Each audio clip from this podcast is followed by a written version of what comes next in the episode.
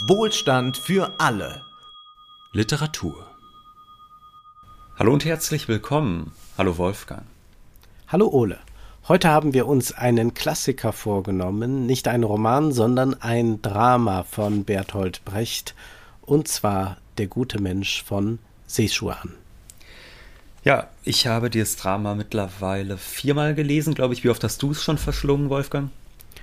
Ich weiß es gar nicht, ich habe es auch schon mehrmals gesehen. Ja, ja, auf der Bühne habe ich es auch schon gesehen. Es ist tatsächlich eines der bedeutsamsten Brecht-Dramen. Ich habe das damals in der neunten Klasse gelesen und es war für mich wirklich äh, mit die wichtigste Lektüre meines Lebens. Also ich hatte einen großartigen Deutschlehrer, der charakterlich zwar einige Skurrilitäten aufwies, der aber dieses Drama, als ich 15 war, mit uns gelesen hat und das auch sehr ernsthaft gelesen hat und auch wirklich versucht hat, uns mal äh, Brechtsche Dramentheorie näher zu bringen.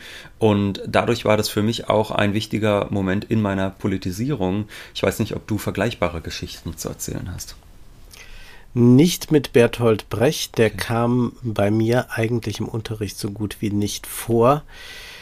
Brecht ist ja ein interessanter Streitfall in der deutschen Literatur, denn nach 45 hat man Brecht in der Bundesrepublik oft ein bisschen pikiert betrachtet. Gerade die konservativen Literaturkritiker, Literaturwissenschaftler haben sich mit Brecht nicht auseinandersetzen wollen, haben Distanz zu ihm eingenommen oder sagten, ja, Brecht hat großartige Lyrik geschrieben, vor allem Liebeslyrik und erotische Gedichte, aber die Dramen, die müsse man ihm verzeihen. So kann man das natürlich nicht sehen, denn gerade für das Drama und für das Theater war Bertolt Brecht ganz, ganz wichtig und ist vermutlich der interessanteste Dramatiker des 20. Jahrhunderts. 1943 ist der gute Mensch von Sechuan erschienen. Brecht ist da auf der Höhe seines Schaffens. Er begann mit ersten Erfolgen in den 20er Jahren. Geboren ist Bertolt Brecht in Augsburg und da merkt er aber sehr schnell, dass er sich in die Stadt begeben muss. Brecht war jemand, der viel rumgekommen ist oder viel rumkommen müsste. 18 98 geboren, hat er also die wilden 20er Jahre miterlebt an der Seite von Arnold Bronnen. Er hatte Kontakt mit Ernst Bloch, hat sich mit Marxisten auseinandergesetzt, hat selbst Marx rezipiert, wie wir noch merken werden bei diesem Stück. Und Brecht wollte aber nicht nur ein guter Lyriker und ein guter Dramatiker werden, sondern er wollte auch das Theater revolutionieren. Das heißt, er wollte ein Publikum, das er vielleicht in revolutionäre Subjekte verwandeln kann, und er wusste, das muss auf andere Weise geschehen, als das vorher im Theater der Fall war, wo man die Menschen rühren wollte, zum Lachen bringen wollte, Bertolt Brecht wollte mit seinem Theater die Menschen vor allem zum Denken und dann zum Handeln führen, aber darauf kommen wir noch zu sprechen. Brecht hat viele bekannte Dramen geschrieben, zu nennen wäre auch Mutter Courage und ihre Kinder, die heilige Johanna der Schlachthöfe, die Dreigroschenoper. Dann gibt es Lehrstücke, die er verfasst hat, Stücke, die eingearbeitet, eingeübt werden sollten Mitarbeitern. Er hat also sehr reformistisch auch gedacht, wie man tatsächlich an äh, Betriebe herantreten kann und dort Kunst für alle produzieren kann.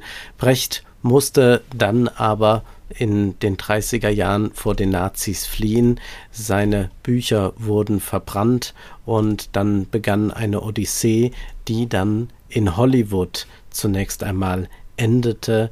Dort hat er dann auch ein bisschen inszeniert, war aber recht glücklos dort in Hollywood. Man konnte mit dieser Art äh, des Theaters wenig anfangen.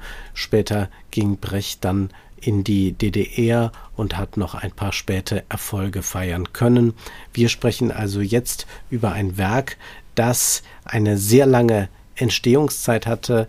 Man sagt, dass Brecht schon 1930 begonnen hat, sich Notizen zu machen und dann hat es etwa über zehn Jahre gedauert, bis dann dieses Werk entstanden ist, das er im Übrigen nicht in dem Sinne allein verfasst hat, auch wenn wir jetzt immer sagen, das ist ein Stück von Bertolt Brecht. Wie so oft bei Brecht hatte er Mitarbeiterinnen und in diesem Falle waren das Ruth Berlaus und Margarete Steffens.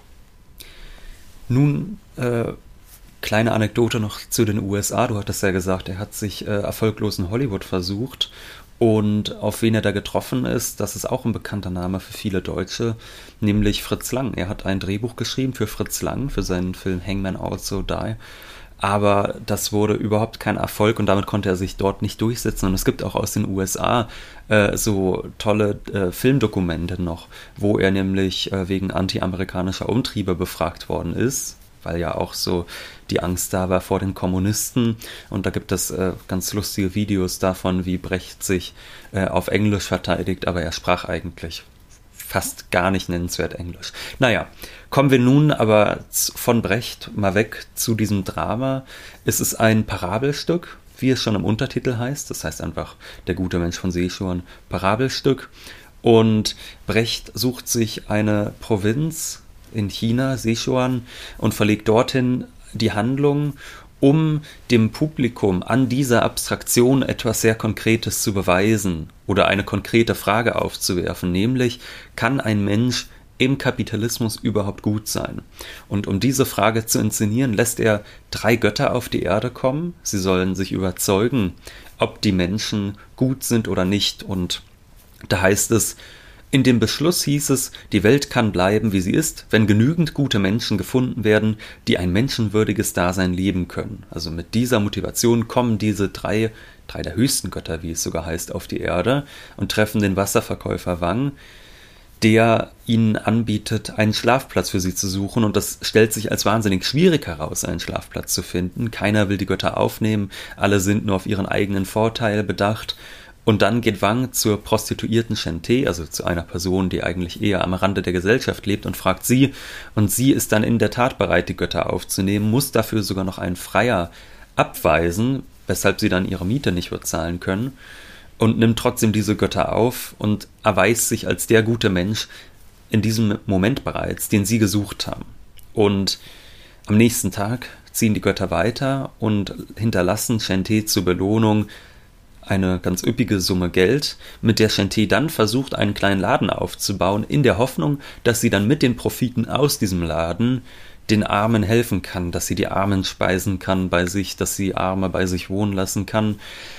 Und das führt natürlich zu großen Widersprüchen, denn auf der einen Seite muss sie die betriebswirtschaftliche Logik durchsetzen, sie muss für Profite sorgen, andererseits will sie aber von diesen Profiten die Menschen speisen, das heißt, sie will Gutes tun, indem sie in der, auf dem kapitalistischen Markt die Ellenbogen ausfährt. Das bringt sie in die Bredouille von Anfang an schon und sofort nistet sich bei ihr auch so eine Familie ein, äh, die versucht von dem, was sie da an Wohlstand schafft, zu profitieren. Und die sagen ihr dann immer, ja, erfind dir doch einen Vetter, erfind dir doch einen Vetter und tu so, als würde es ihn geben und sag, der zahlt deine Rechnung.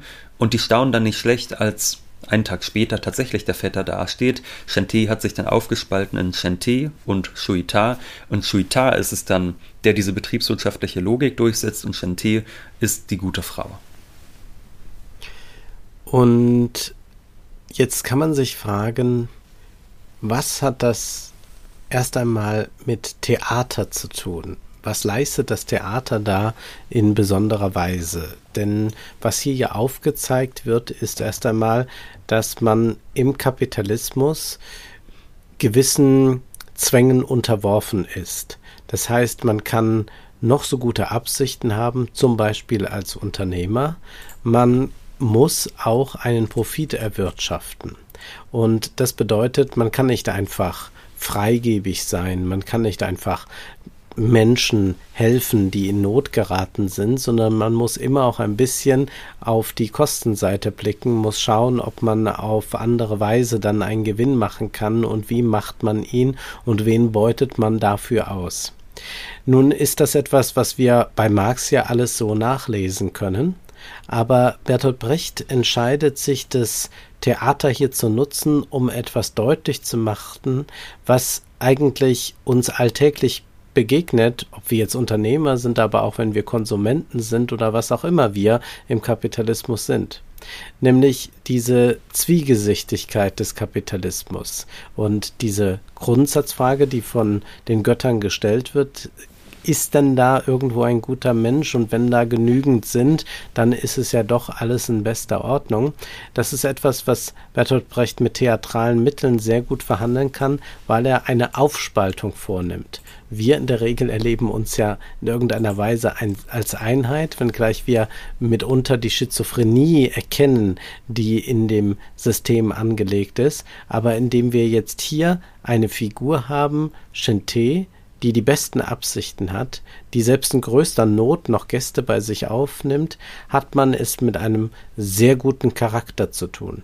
Disney würde das vollkommen ausreichen und man hätte einfach einen guten Charakter, der zu beschützen wäre vor der bösen Außenwelt oder was auch immer.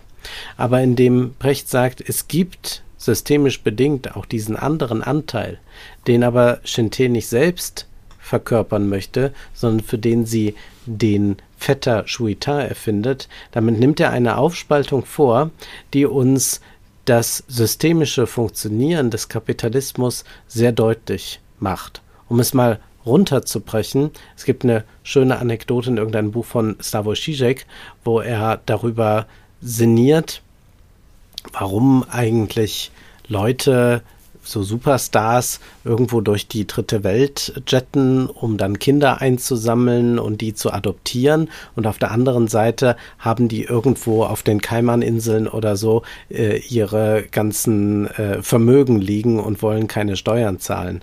Und dann sagt er, diese Spaltung, die da stattfindet, die kann man auch bei sich selbst beobachten, wenn man beispielsweise gemanagt wird. Äh, das Management, sagt er, kann ganz andere Forderungen stellen, als er selbst das stellen könnte. Und diese Aufteilung, die wir vornehmen, also dass wir nicht mit dieser hässlichen Seite des Kapitalismus vielleicht sogar involviert sein wollen, äh, wenn wir es uns leisten können, dann spalten wir es ab. Das ist etwas, was man theatralisch sehr gut nutzen kann, um etwas zu veranschaulichen. Und das ist ja etwas, worum es in diesem Stück primär geht. Es soll etwas veranschaulicht werden. Deswegen können wir gleich sagen, das Stück ist nicht spannend in dem Sinne, dass man sich fragt, wie wird's wohl ausgehen? Oder man sich fragt, äh, hoffentlich bekommen die sich am Ende noch, diese zwei Liebenden. Ja. Nein, so etwas gibt es hier nicht. Es hat auch schon, ich meine, das heißt ja Parabelstück, also es hat auch schon einen gewissen Lehrstückcharakter. Es ist natürlich erfordert vom Publikum, dass es diese Übertragung Leistung dann auch vollbringt und es versucht, auf die eigene Lebenswirklichkeit zu beziehen und wirklich etwas zu lernen und sich nicht einfach nur rühren zu lassen. Generell hat Brecht ja auch zu den Emotionen ein etwas äh, schwieriges Verhältnis gehabt. Du hast schon gesagt, er will die Menschen nicht einfach rühren. Es heißt auch an einer anderen Stelle bei Brecht, er will, ähm, dass über die Lachenden geweint wird und über die Weinenden gelacht wird bei ihm im Theater. Das heißt, wir haben hier eine sehr, sehr hohe Ambivalenz und das können wir auch sehen bei dieser Frage der Moral. Denn der Titel lautet ja Der gute Mensch von Sichuan und da stellt sich überhaupt eigentlich mal die Frage, ja, was ist denn ein guter Mensch? Das ist ja eigentlich auch schon immer eine Frage, die sich also aus systemischer Perspektive stellt. Wir hatten ja kürzlich Max Weber gelesen, der sagt, so etwas wie die Rationalität gibt es nicht. Was im Kapitalismus rational erscheint, kann für einen Kapitalismuskritiker zum Beispiel hochgradig irrational erscheinen, aber diese Zweckrationalität Rationalität ist im Kapitalismus selbst rational, sinnvoll. So. Und dasselbe können wir hier auch erleben. Wir haben hier die Chanté, wo wahrscheinlich jeder im Publikum zustimmen wird, ja, das ist noch die mit der weißesten Weste von allen. Das ist noch die, die das Beste tut. Und dann haben wir den Vetter Shuita, in den sie sich immer wieder verwandelt und der dann sagt, ist es wahr, meine Cousine hat den unverzeihlichen Fehler begangen, unglücklichen Obdach zu gewähren. Aber sie kann sich bessern. Ich werde dafür sorgen, dass sie sich bessert. Also nach dieser Logik ist nicht gut, wer anderen hilft, wer anderen Obdach gewährt, sondern nach dieser Logik ist derjenige gut, der andere ausbeutet. Es ist eigentlich, es ist ganz schön, im Laufe des Stückes geht es noch weiter und Schuitar gründet dann sogar eine eigene Tabakfabrik, denn anfangs ist es ja einfach nur so, dass Chanté ihr eigenes Geschäft hat, wo sie gewissermaßen sich selbst ausbeutet. Aber später gründet Chuita eine Fabrik. Dort beutet er dann auch andere aus als sich selbst und da kann man sehen, wie dieses Modell immer weitergeht und was es auch für eine Logik ist, die nämlich sagt, gut ist nicht, wer die Armen speist, sondern gut ist, wer den Armen einen Arbeitsplatz gibt. Das kennen wir ja eigentlich bis heute als Logik Auch bei der Sozialdemokratie denken wir nur an Sätze wie Sozial ist, was Arbeit schafft. Ja, da sagt Shuita auch, wie ich Fräulein Chente, die Verreistes verstehe, hat sie nicht die Absicht, die Hand von ihnen allen abzuziehen. Jedoch soll alles etwas vernünftiger geregelt werden in Zukunft. Die Speisungen ohne Gegendienst werden aufhören. Stattdessen wird jedermann die Gelegenheit gegeben werden, sich auf ehrliche Weise wieder emporzuarbeiten. Fräulein Chente hat beschlossen, ihnen allen Arbeit zu geben. Und es sind dann die, denen Chente geholfen hat, erst noch äh, überrascht und dann sagt er nochmal, sie werden Tabak verarbeiten. Im Gelass drinnen liegen drei Ballen mit Ware. Holt sie. Und so langsam merken sie, er meint es ernst. Hier wird jetzt also bald gearbeitet. Und es gibt dann eine Frau, die noch überlegt, ob es einen Ausweg gibt. Und da sagt Shuita, es scheint, dass Sie doch keinen eigenen Tabak besitzen. Vielleicht ergreifen Sie unter diesen Umständen die rettende Hand, die Fräulein Chente Ihnen reicht. Das heißt, man besitzt die Produktionsmittel, die anderen nicht, und deswegen müssen dann die, die die Produktionsmittel nicht besitzen, plötzlich dort anfangen zu arbeiten. Gut, hier ist noch eine besondere Ironie in dieser Szene, weil die Tabakballen, die du angesprochen hast, von anderen gestohlene Tabakballen sind, die, ja. die bei Schuita abstellen wollen, weil dort sie keiner vermutet, weil Schuita ja ein braver Bürger ist. Und dann sagt Schuita zu denen, die diese Ballen geklaut haben, so und ihr tragt die jetzt rüber in meine Fabrik. Das ist nochmal der Witz der Situation. Aber das Zitat, was du eben vorgelesen hast, ist natürlich wunderbar, weil es veranschaulicht, was da für ein ökonomischer Wandel stattfindet. Und so, also in, in der Form, wie gesellschaftlich verteilt und auch produziert wird. Denn erst ist es ja so, dass Chente versucht, diesen Laden zu erhalten und dann dauerhaft Gaben zu vergeben. Ja, also sie will den Leuten kostenlos das Essen geben und dann wird aber der Übergang vollzogen zur wahren Wirtschaft, zur kapitalistischen Wirtschaft, in der es heißt, nee, hier gibt es nichts ohne Äquivalententausch. Ihr kriegt nur euer Essen, wenn ihr vorher für mich gearbeitet habt. Und das ist ja eigentlich der große qualitative Wandel, der in dieser Szene einsetzt, würde ich sagen. Wenn wir das nochmal ein bisschen dramentheoretisch einordnen, dann müssen wir erst einmal festhalten, Bertolt Brecht setzt sich von der aristotelischen Dramentheorie ab, also Einheit von Raum, Zeit und Handlung. Das spielt hier keine Rolle mehr. Man hat Götter, die von irgendwo kommen, die im Traum erscheinen. Man hat das Ganze gestreckt auf mehrere Monate. Von einer Geschlossenheit kann hier eigentlich nicht die Rede sein, was Raum, was Zeit, was Handlung anbelangt. Äh, auf den Schluss werden wir ja zum Schluss noch zu sprechen kommen. Und es ist aber auch ein Absetzen von Lessing, denn Lessings Dramentheorie aus dem 18. Jahrhundert, die das bürgerliche Trauerspiel mitbegründet, ist ja eine Dramaturgie, die gerade will, dass wir mitfühlen mit denen, die auf der Bühne ihre Emotionen darbieten. Wir sollen da quasi das Weinen und Lachen lernen. Wir lernen dort, was bürgerliche Tugenden sind, was Ehre bedeutet, was ein gefallenes Mädchen ist und was nicht, und wie man sich zu verhalten hat, wenn man denn ein bürgerlicher Held ist und, und, und. Das ist eine Frage, die Brecht nicht mehr interessiert, beziehungsweise dem möchte er ganz klar eine Absage erteilen, dem bürgerlichen Theater. Er möchte ja eigentlich ein proletarisches Theater, er möchte ja eigentlich ein antibürgerliches Theater etablieren, was aber jetzt dem nicht im Wege stand, ist, dass heute natürlich vor allem Bürger sich Bertolt Brecht Stücke ansehen, weil das Theaterpublikum immer noch ein sehr bürgerliches ist, aber das hat andere Beweggründe, das können wir jetzt Brecht nicht ankreiden, aber jedenfalls ging es darum, dass man sich also von dieser bürgerlichen Ästhetik und der damit verbundenen Ideologie absetzt. Das ist ganz entscheidend, das muss man verstehen, das ist hier also eine Revolutionierung des Dramas gibt, was sich dann auch auf der Bühne zeigt, dass man nicht mehr ein Illusionstheater will. Das heißt, dieser gute Mensch da von Sichuan, der wird nicht in einem irgendwie naturgetreu nachgebauten Sichuan auf der Bühne stehen, sondern da kann es sein, dass die Bühne komplett kahl ist und da steht nur einfach so ein Schild da, Sichuan, und das reicht als Ortsangabe, mehr brauchen wir nicht. Es soll nämlich nicht geschehen, dass wir dort sitzen und plötzlich emotionsaufgeladen uns mit Shente identifizieren können, ihr Schicksal beweinen und, und, und. Denn dann sind wir wieder in einer bürgerlichen Rezeption und setzen unser Denken aus, fühlen nur noch und wenn wir unser Denken ausgesetzt haben, dann können wir nicht mehr entsprechend handeln, denn es geht ja darum, wir kommen auf den Schluss, wie gesagt, noch, mhm. darum, dass wir adressiert werden als Publikum, das nicht einfach nur applaudieren soll und dann sich auf die nächste Vorstellung freut, sondern das eigentlich eine Handlungsanweisung mit auf den Weg bekommt. Ja, und natürlich eine klar politische Motivation, äh, klare politische Motivation vorhanden ist. Ähm, das werden ja die allermeisten auch wissen, dass Brecht selbst Kommunist war.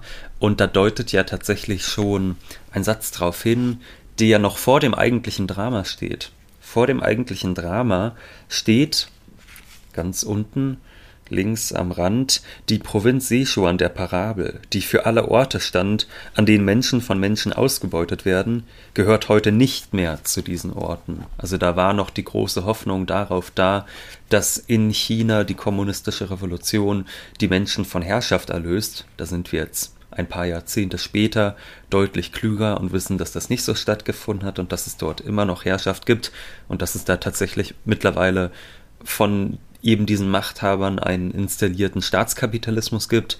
Aber das ist eben die Hoffnung, die Brecht damals noch hatte, dass die Menschen irgendwie dazu befähigt werden, durch die Reflexion über den Kapitalismus, dessen Irrationalitäten festzustellen und auch zu lernen, dass es in diesem System nicht möglich ist, einfach nur gut zu sein, sondern dass man es sich eigentlich erst leisten kann, gut zu sein, wenn der Magen gestopft ist. In der Dreigroschenoper heißt es ja auch, erst komme das Fressen und dann komme die Moral. Ja, das können wir hier auch nochmal so sehen.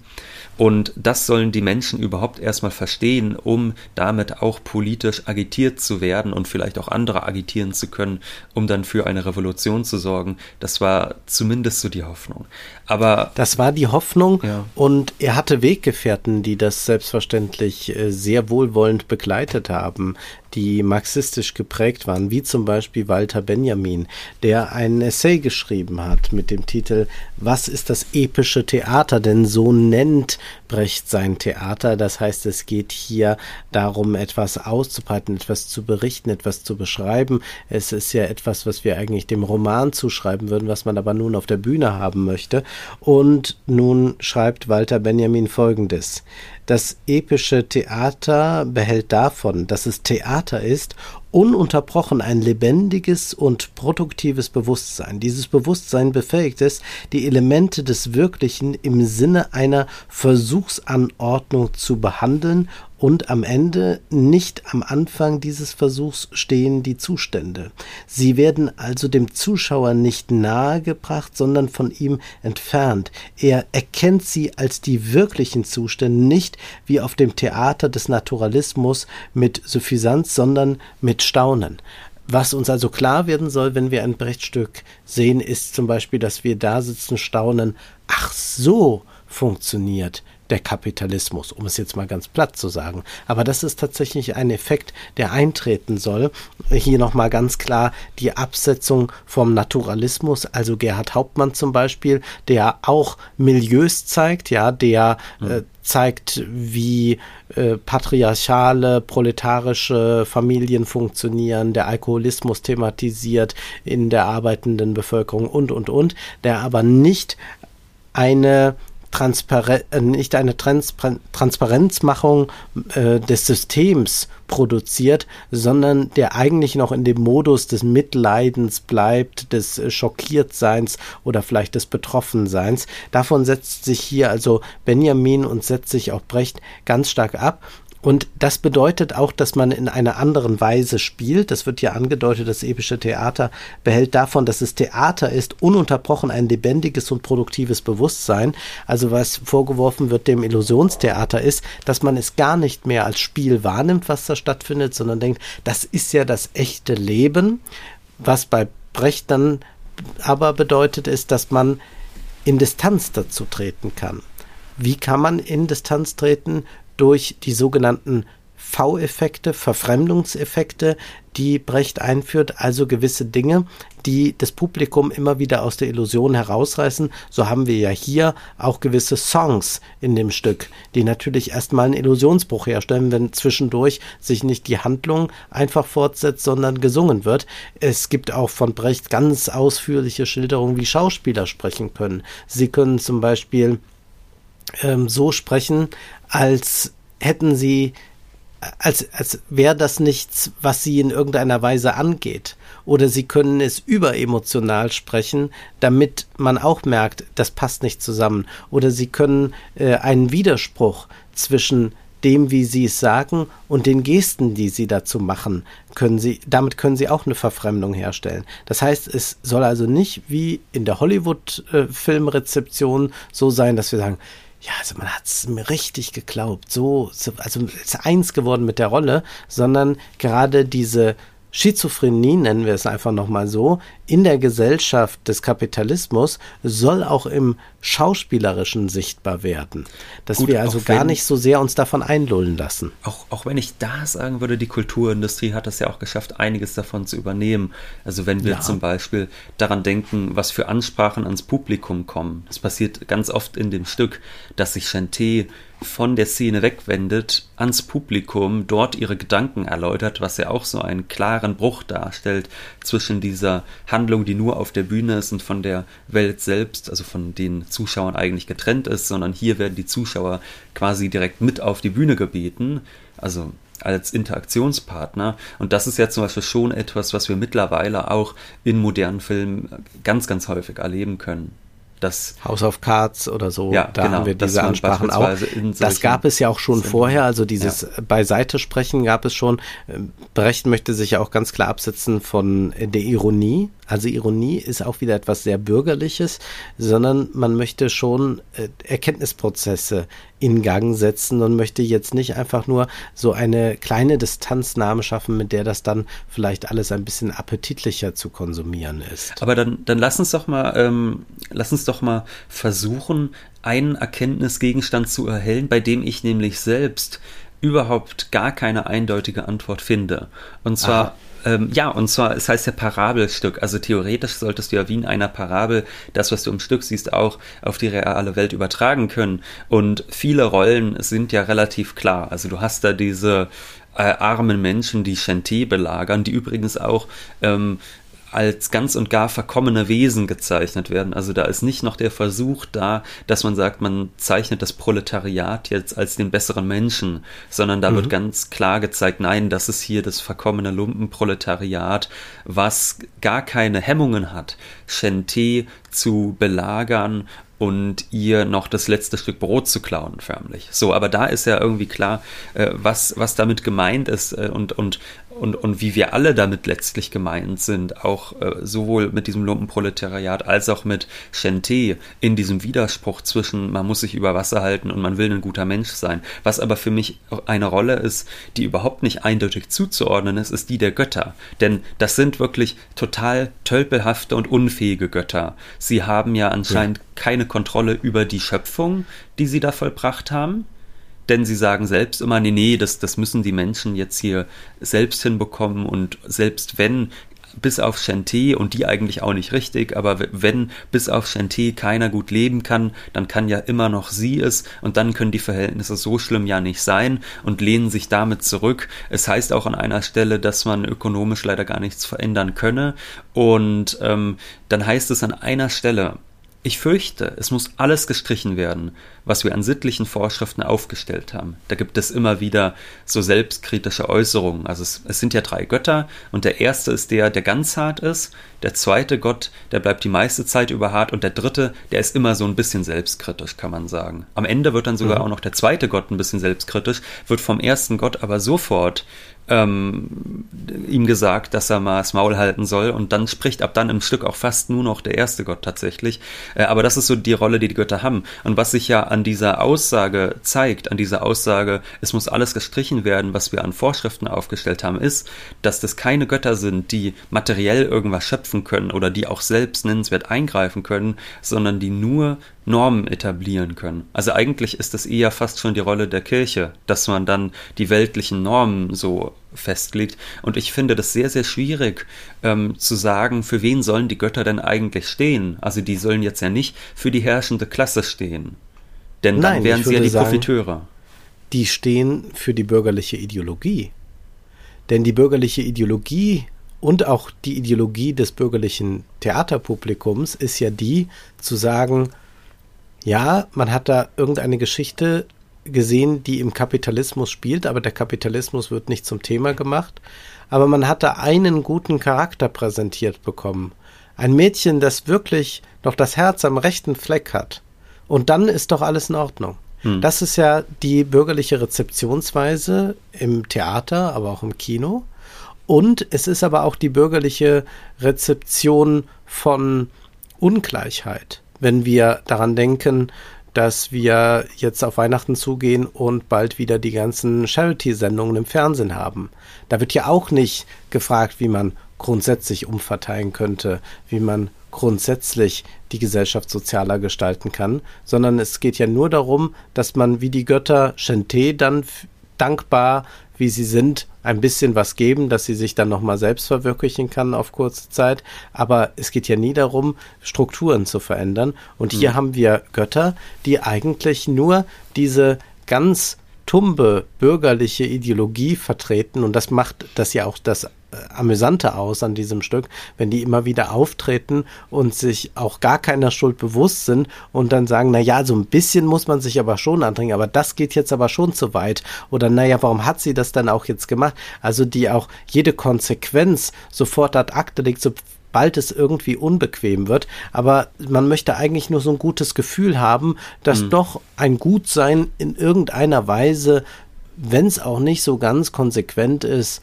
möglich ist. Ja, es gibt da eine schöne Stelle, wo sie äh, auf Wang treffen. Es gibt immer wieder Zwischenspieler, wo sie auf Wang, also den Wasserverkäufer vom Anfang treffen und der berichtet ihnen dann, ob sich Shente denn gut und wacker schlägt in der Welt und dann sagt der erste Gott auch, aber überhaupt Geschäfte, ist das denn nötig? Also da wird ähm, noch dieses Geschäftsmodell selbst abgelehnt. Und auch das ist ja etwas, das wir in unserer Welt wunderbar sehen können, dass wir zu einer Welt leben, in der permanent die Ellenbogen ausgefahren werden müssen, um sich über Wasser zu halten, aber in der der als widerwärtig gilt, dem es tatsächlich ums Geld geht und der das auch offen so sagt. Also das ist dann widerwärtig und das darf man dann nicht tun und da muss man sich dann von distanzieren.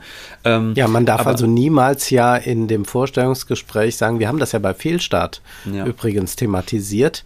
In dem Roman wird sie ja einfach als Hostess angestellt, die einen Bullshit-Job macht, indem sie einfach nur in einer Empfangszentrale die ganze Zeit sitzt und guten Tag sagen muss. Und sie wird aber vom Vorgesetzten gefragt, warum sie den Job haben will. Und eigentlich ist die einzige Antwort natürlich, ja, weil ich Geld brauche. Ja. Aber genau das darf man nicht sagen.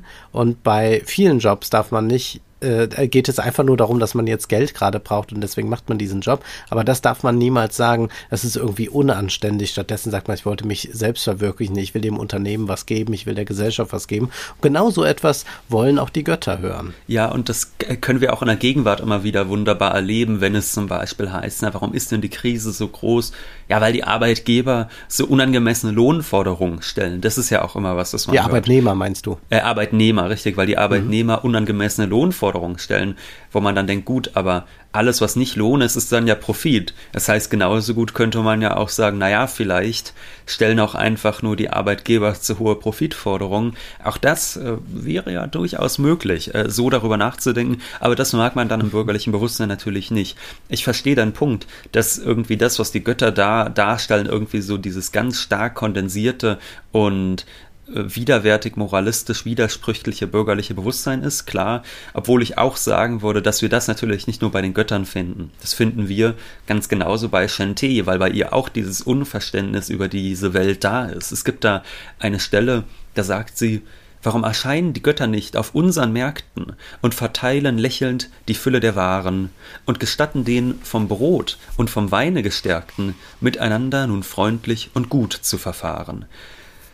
Das heißt, hier wird einfach gedacht, dass es nur darum geht, dass man eine eigentlich nette Welt hat, wo man mal so einen Ticken umverteilen muss, aber dass der Markt und die Warenform selbst schon gewissermaßen Gewalt über die Menschen ausüben und dass es eben nicht einfach nur um so eine Verteilungsfrage geht, das will Chanté genauso wenig verstehen wie die Götter und denkt auch nur in Kategorien von Gut und Böse. Das sollen wir ja machen. Also wir haben ja. es hier zwar mit einem Thesenstück zu tun, das aber nicht die Thesen selbst formuliert. Also die können wir sehr leicht dann daraus lesen, aber wir haben es nicht mit Figuren zu tun, die da sitzen, wie wir das oft jetzt so im posttraumatischen Theater äh, leider Gottes erleben müssen, also oder auch in, in anderen modernen Stücken, dass wir Figuren haben, die es wissen und die jetzt einfach sagen, es ist folgendermaßen im Neoliberalismus und dann sagen sie es.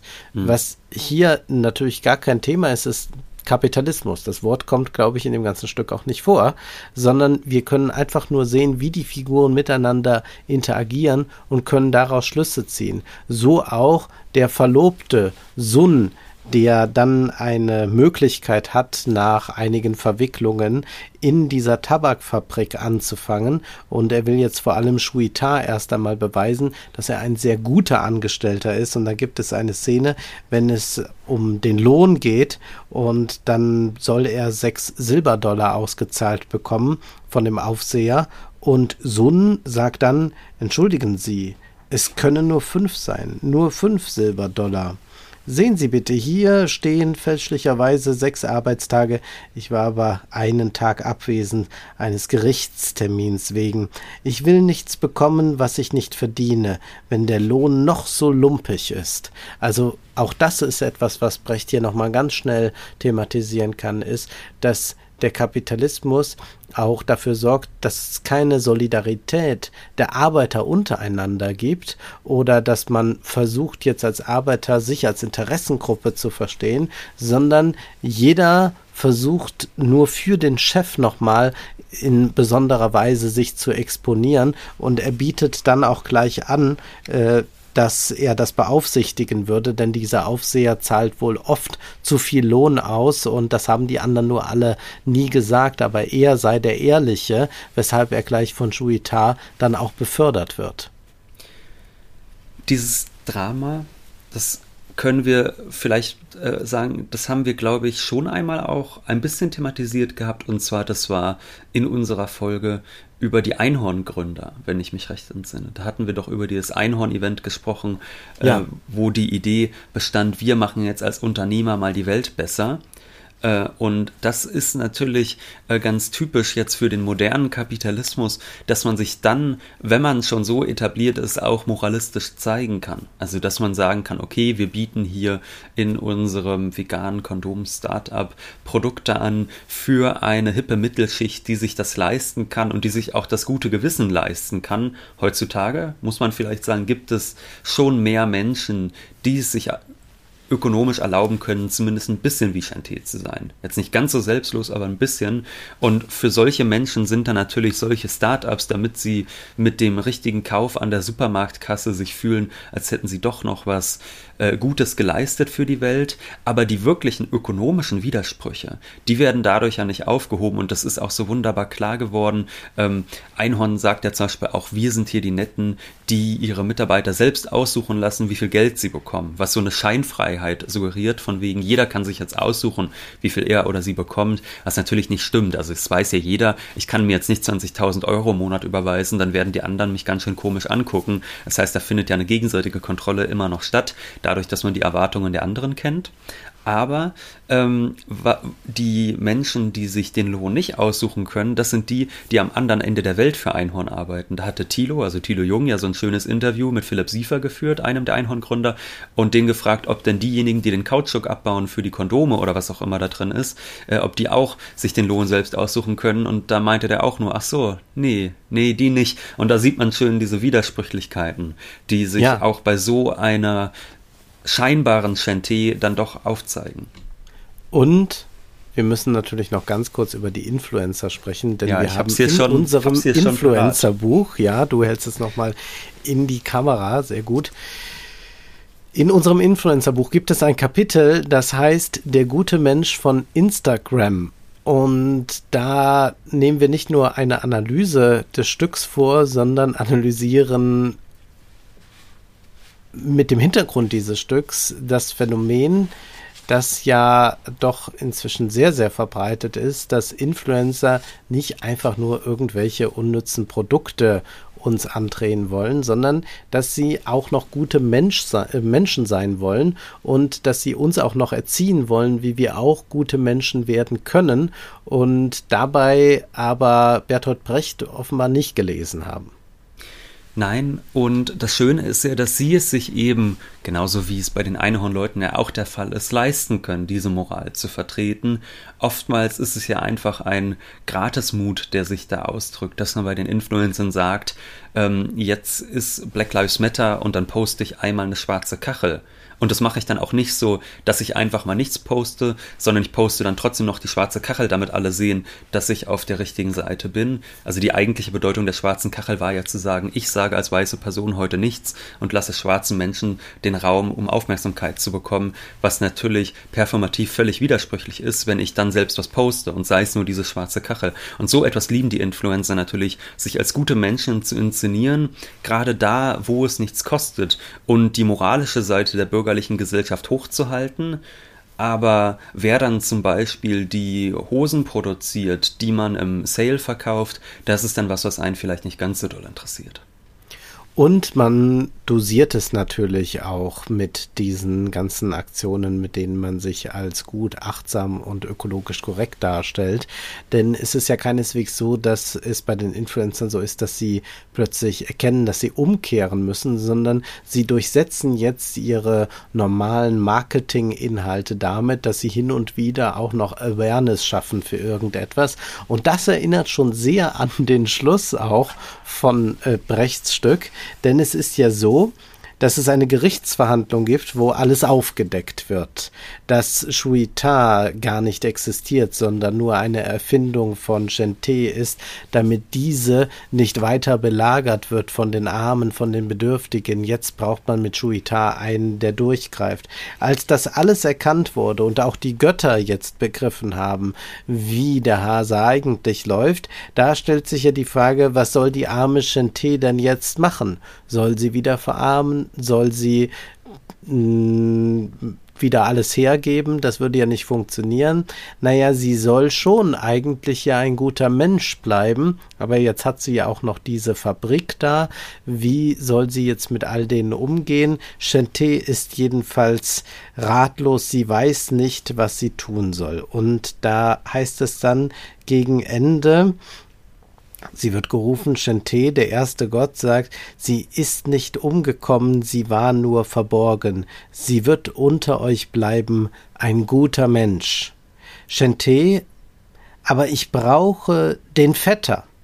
Der erste Gott, nicht zu oft. Shente, jede Woche zumindest. Der erste Gott, jeden Monat, das genügt. Shente, das ist gönnerhaft. Oh, Entfernt euch nicht, Erleuchtete, ich habe noch nicht alles gesagt, ich brauche euch dringend, aber die Götter, die machen sich auf und davon. Also einmal im Monat soll dann dieser Shuitar auftreten, der ist dann wieder harter Kapitalismus, aber nicht so häufig, denn sie soll ja doch für die Götter noch ein paar äh, gute Seiten übrig haben. Sie soll den Göttern ja das Gefühl geben, dass es doch gute Menschen gibt. Und ich glaube, bei den Influencern können wir es eigentlich ein bisschen umkehren, oder? Ja. Wir haben da genau durchweg ja. Shuitas, die aber manchmal vielleicht einmal im Monat, vielleicht auch in guten, vielleicht jetzt so im Dezember, da wird es ja ein bisschen heimelig, da ist man doch auch romantisch gesinnt, da ist man solidarisch, vielleicht auch zweimal, da kommt dann auch zweimal Chanté vorbei und präsentiert irgendwas in der Insta-Story, was Awareness schafft. Ja, jetzt stellt sich natürlich, nachdem die Götter entschwinden und Chanté alleine zurückbleibt, die Frage, ja, und was nun? Und das ist genau die Frage, mit der Brecht eben sein Publikum auch alleine lässt. Er versucht da überhaupt nicht zu behaupten, dass er genau weiß, wie eine neue Gesellschaft skizzi skizziert zu werden hat, sondern am Ende gibt es dann einen Epilog, vor den Vorhang tritt ein Spieler und wie es hier heißt, wendet sich entschuldigend an das Publikum. Und wir müssen das jetzt nun nicht komplett vorlesen, aber hier werden tatsächlich nochmal die moralischen Dilemmata des Stückes gezeigt, kurz aufgeführt und dann dem Zuschauer gesagt, verehrtes Publikum, los, such dir selbst den Schluss. Es muss ein guter da sein. Muss, muss, muss. Und das ist also die Botschaft, die Brecht dann natürlich hat. Wir haben schon gesagt, er möchte, dass die Menschen ins Nachdenken kommen, dass sie auch dazu befähigt werden, ihr Leben selbst in die Hand zu nehmen. Und daher die Aufforderung, sich einen besseren Schluss zu denken, was natürlich nicht heißt, jetzt mal ein schöneres Ende fürs Drama ausdenken, sondern überhaupt sich die Frage zu stellen, in was für einer Gesellschaft möchte ich eigentlich leben und wo soll das gesellschaftliche Leben hingehen, in deren Teil ich selbst bin. Das ist ja natürlich die eigentliche Frage, die hier gestellt wird. Und wenn es hier heißt, such dir selbst den Schluss, dann erinnert mich das auch ein bisschen an die internationale. Da heißt es ja, es rettet uns kein höheres Wesen. Und das gilt natürlich auch für Götter. Kein es Gott, rettet uns kein, kein Gott. Kaiser noch Tribun Genau. und auch kein Dramatiker und sei er noch so genial wie Bertolt Brecht. Genau. Und das müssen wir schon selbst tun, dass wir uns selbst retten. Dieser Schluss ist auch aus einem anderen Grund bekannt und damit schließen wir, nämlich anderthalb Verse wurden immer zitiert in einer berühmten Literatursendung im deutschen Fernsehen, nämlich im literarischen Quartett. Da schloss Reich Ranitzky immer mit den Worten, wir sehen betroffen den Vorhang zu und alle Fragen offen. Ja, Wenn du jetzt schon Schluss machen willst, oder wolltest du es noch nicht? Wir müssen ja noch sagen, was es als nächstes gibt. das wollen wir noch sagen, natürlich. Das wollen, das wollen wir noch sagen. Es gibt als nächstes, denn es wird ja weihnachtlich, du hast das schon angedeutet, und da werden viele Menschen nochmal etwas milder gestimmt. So auch der Protagonist unserer nächsten Erzählung. Wir lesen passenderweise von Charles Dickens Der Weihnachtsabend, übersetzt von Eike Schönfeld in der Übersetzung, die bei Insel erschienen ist. Und da können wir auch, glaube ich, sehr gut nochmal an Brecht anknüpfen, nämlich Dickens verfolgt da etwas anderes und da können wir schauen, wie da so mit Mitleid und mit einer bürgerlichen Rezeption und bürgerlichen Ästhetik äh, gearbeitet wird. Ich glaube, das ist im Kontrast sehr hilfreich. Dieses Brechtstück muss man mal gelesen haben, um zu verstehen, was im Theater auch alles möglich ist, dass es mitunter auch sehr gut sein kann, wenn man nicht ständig so eine Scheingeschlossenheit herstellt, sondern wenn man das Publikum auch im entscheidenden Moment alleine lässt mit den Fragen. Und man kann auch an diesem Stück sehr gut lernen, dass es beim Theaterspiel nicht nur um das Schauspielen, um das Spielen geht, sondern auch um das Zeigen, das Aufzeigen von etwas. Das ist nach wie vor ja etwas, warum wir ins Theater gehen können, warum wir aber auch ins Kino gehen können. Aber im Theater funktioniert es, also wenn es bei, wenn es um Brecht geht, besonders gut, dass wir wirklich in eine gewisse Distanz äh, uns begeben, um dann zu erkennen, dass wir vielleicht als Publikum nicht eine große Macht haben in der Form, dass wir uns danach versammeln können, hinausgehen können und irgendwie die Welt verändern, dass aber zumindest Erkenntnisprozesse äh, sichtbar werden, sichtbar gemacht werden und dieses Erkennen, dass wir da lernen, dieses Sehen, dass wir da lernen, das ist etwas, was wir, glaube ich, dann schon auch draußen sehr gut gebrauchen können, wo tatsächlich uns sehr häufig mit rührseligen Geschichten versucht wird, irgendetwas zu erklären, wo wir eigentlich genau diese Distanz brauchen. Und wir müssen immer, wenn wir jetzt demnächst irgendwelche kitschigen Geschichten erzählt bekommen, wenn da sich jemand als großer Wohltäter aufführt oder so, müssen wir fragen äh, bei äh, Bill Gates oder sonst wem, wo ist eigentlich gerade Shuita? Das wäre die Frage, vielleicht, die vielleicht, zu stellen ist. Vielleicht wäre jetzt Elon Musk äh, in der jetzigen Situation das beste Genau, Beispiel der ist ja auch, Gates. auch der Ähm, ist ja auch, naja, Bill Gates kauft das ganze Land weg. Das ist auch kein, Nein, Wohl, ich will nicht keine sagen, nicht der Wohltätigkeit. Onkel. Nein, nein. Aber äh, bei Elon Musk, der ja sich auch anschickt, die Welt zu retten, äh, ist auch immer zu fragen, wo ist der Shuita, obwohl man das bei dem nicht so sehr fragen muss. Da Ja. ist es doch äußerst offensichtlich. Aber damit schließen wir und Übrigens, freuen uns auf die äh, nächsten Folgen. Ja, warte, was ich noch äh, da vielleicht hinzufügen möchte, es gibt ja nicht nur diese rührseligen Geschichten über irgendwelche Milliardäre, die Geld spenden, wo man sich fragen würde, vielleicht sollten die Menschen sich da mal also ein bisschen reflektieren, ob das gerade wirklich sinnvoll ist. Noch schöner finde ich ja, wenn ich auf Instagram unterwegs bin und dann sehe ich irgendwie von unserer allerliebsten Boulevardzeitung so Instagram-Kacheln, wo dann steht, irgendein Kind aus den USA äh, verkauft Zitronenlimonade auf der Straße, um seine Krebs-OP zu finanzieren und dann schreiben noch alle in die Kommentare, wie spitze das sei, äh, wo man sich auch fragt, gut, vielleicht ist es auch einfach ein ganz schön ekelhaftes System, wo sowas überhaupt notwendig ist. Damit schließen wir, denn Zeit ist Geld. Prosit. Das war Wohlstand für alle.